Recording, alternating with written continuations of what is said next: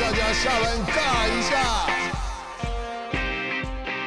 欢迎来到下班尬一下，我是热爱马拉松的物理治疗师世奇。大家在运动的过程中，难免有一些大大小小的伤痛，所以在 PT 诊疗室的这个单元，我们会针对运动上的一些疑难杂症，做我的看法以及建议，来提供大家参考。那今天来的访客是谁呢？就是我们之前来过的 HBL 前松山高中篮球队队长，现任欧服行销执行长蔡伟忠。伟忠曾经是一个篮球员，你曾经有哪些伤呢？最严重的伤就是高中的时候有阿基里斯腱撕裂伤，然后那个伤是让我应该足足有休息了半年，没办法上场打球。呃，因为我们之前在访问你的过程中，有听到你当时的训练甚至一天可以到五到六个小时。那你那时候五到六个小时你都在做什么？当你没办法比赛的时候，你取而代之的没办法下场的话，就是在旁边会做像球感，然后做一些运球啊，了解然后替代式训练。对，然后还有呃肌力的强化，可能用一些弹力带啊，去增加一些大腿啊跟哦脚的肌力。那另外就是还是会上健身房，健身房去做呃像上半身啊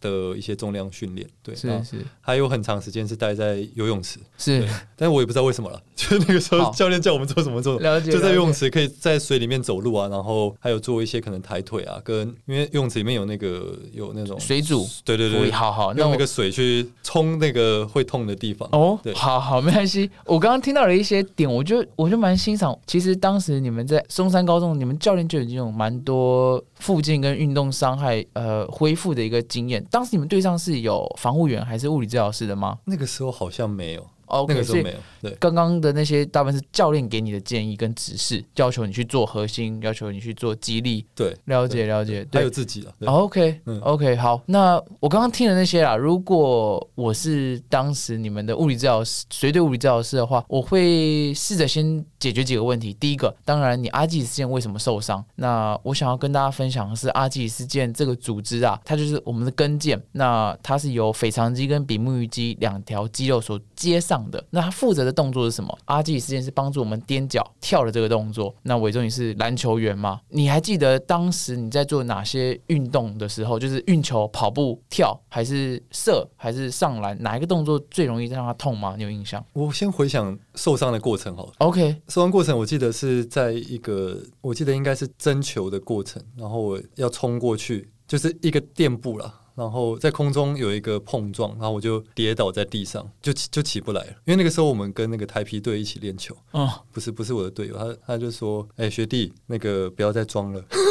哦，他就觉得我们是不是太累了，想要在地上多休息一下。但我是真的起不来，嗯，我刚开始还以为是膝盖，是，因为膝盖感觉也痛痛的，嗯嗯，然后我就被搀扶到旁边。然后那个时候其实呃也是蛮慌张的，就觉得哎、怎么好像不太能走路了，嗯嗯，就是会一掰一掰的。我就再问一下这个伟忠同学，就是你当时是落地的时候那一下差，还是说你起跳的时候就觉得怪怪，在空中就觉得怪怪的？你有办法精确的跟我讲出应该那个点吗是落地 OK 好，太好了，没错。其实以我们物理治疗的角度来讲，刚刚伟忠讲到他是要增强一个冲刺，其实那时候你还记得第几节吗？或是前面训练了多久？疲劳程度？应该已经很疲劳了。OK，确实这种冲刺型、比较爆发型的运动，我们在比较疲劳的时候，肌肉是这样的。我们想象我们现在有一百条肌肌纤维好了，那你到了累越来越累的时候，可能前面三十趴都开始没力了。然后现在呢，伟忠为了要跟你应该跟学长比嘛，对不对？对对对所以你现在要跟学长争抢，跳上去，没错，你跳出去，然后你也冲出去了，可是你已经把三十趴没力了，你现在又把五十趴也用光了，现在你只剩二十 percent。落地的时候争抢，我们知道其实我们的目光都在球身上，其实怎么落下来，到底右脚先，左脚就左脚先，其实我们也不是那么在意。那这个时候你只有二十趴的这个最后剩余的肌力，然后你要去落脚，可能那二十趴也撑不住了。因此，我们有不同的肌肉或肌腱去代偿。那平常你阿基里斯腱可能可以被拉，我们就是比方啦，它可以被伸长零点五公分。那今天因为你的肌力没办法撑得这么足够，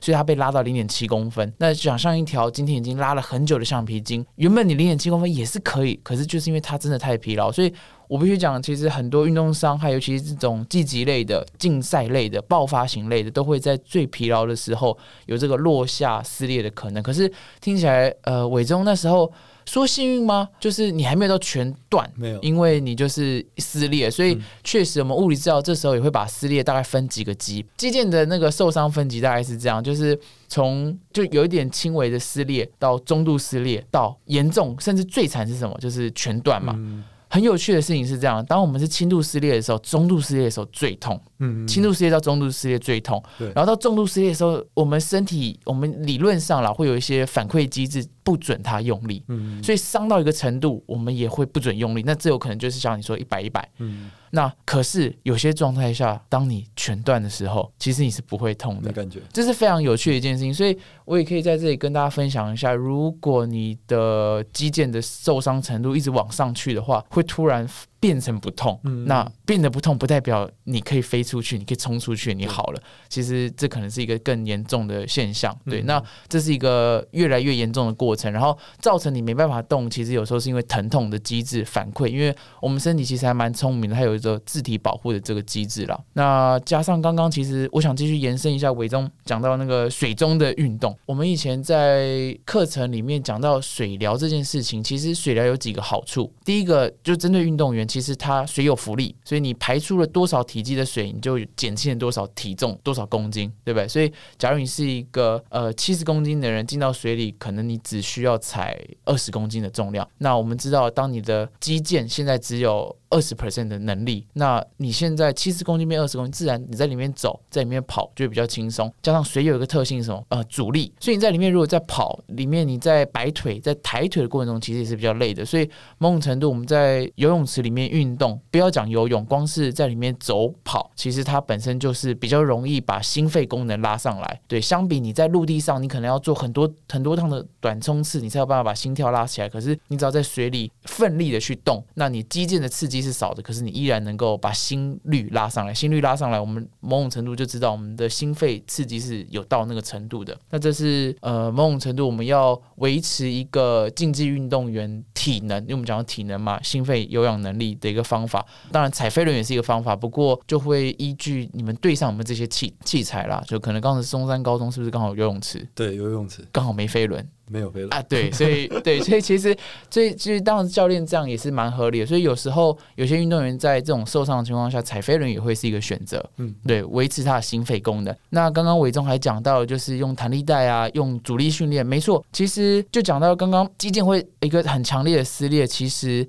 跟你当时我就说了嘛，你现在已经过度疲劳了，然后只剩二十 percent 才会，所以会撑不住。所以如果呃未来你想要在预防在这么强的情况下，那它不至于下掉下来的时候撑不住，其实增强你的肌力会是一个办法。可是我必须很老实的讲，增强肌力不会在急性期，我们通常在增强这个受伤肌肉肌力会在中后期。呃，如果大家去查一些英国英文的文章或者是期刊的话，我们有个词叫 RTS（Return to Sport）。Return to Sport 其实是呃，我们以伟中的例子来讲，其实前面他撕裂的时候还不是还还没有完全踏入，那还在复健期。可是 Return to Sport 比较像是当他肌腱已经不太会疼痛，他一般的走路都 OK 了，他开始可以跑。可是如果要比赛的时候，比的第一节没事，比的第二节、第三节下来休息的时候会开始痛，那这就是我们 Return to Sport 其实物理治疗师或是体能训练员开始要去专注思考的点。那像篮球这个运动，其实有很多转弯、跳，甚至落脚，我们有又快又慢的表现。那刚刚讲到，其实阿基里斯腱它本身呐、比较单一方向，它就是前方的踮脚，我们叫做矢状面上的踮脚。所以如果要让阿基里斯腱变强，其实不只要练踮脚。我不知道当时伟忠有没有经验，你有没有练一些转弯的动作、平衡的动作、单脚的训练？好像真的没有。好，对对，那太好了，那就是我今天可以跟大家，就是如果你刚好是一个高中运动员，或是你身边你刚好身上有一些小伤，你正在 return to sport，其实我会很建议，因为你你要回到让你的阿基先回到一个很好的功能，其实你要试着能够控制左右平衡。嗯，当你左右平衡不好的时候，你想象你现在要很有力的把身体往前推，可是你的阿基里斯腱不是在直线上，它是斜线的。那斜线的用力其实没有把所有力量用在上上面。你要制造一个，我随便给个数字，对不起，如果不精确，我们要制造一个五十牛顿的力量往前冲、往前跳。可是因为你是斜线的用力，你可能要用六十牛顿，你阿吉斯要承受六十牛顿才有办法制造跟你五十牛顿的需求。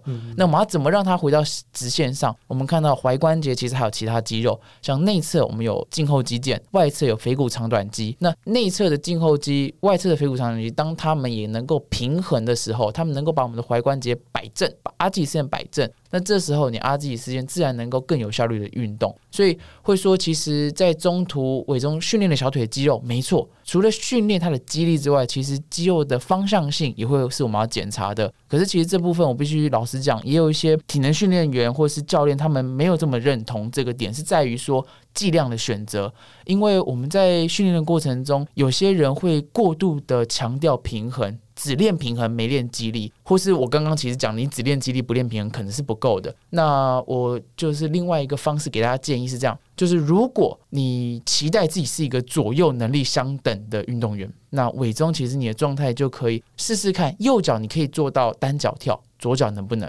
或者是受伤前还是受伤后？就是你在 return to sport 的过程，复健的对，就是复健过程，因为你现在就要犹豫，你到底要不要做左右平衡嘛？对，那你会发现，哎，左脚在做某一个强度的时候可能撑不了，就是你背了十公斤再去做跳可能会撑不了，或是你背了十公斤去做平衡挑战的时候会做不了。那这时候我会说，你的左脚的平衡能力就是弱一点的。可是如果你单纯是呃单脚的颠、单脚的撑。其实已经跟右脚一样了，呃，或是你你单纯是肌力是单脚的颠、单脚的撑输给右脚，那这时候你左脚需要的就是肌力。可如果你现在是单脚的平衡输给右脚。那现在或许你就可以补充这个平衡的象限。那必须说一句实话，就还有很多运动，甚至篮球，我们也会有呃，我们叫 dominant side，就是惯用侧。那惯用侧可能还是会比比非惯用侧熟练。所以我的另外建议就是说，你可以借由一个训练，今天练肌力，然后看你回到场上的表现。那下一个周请试试看练平衡。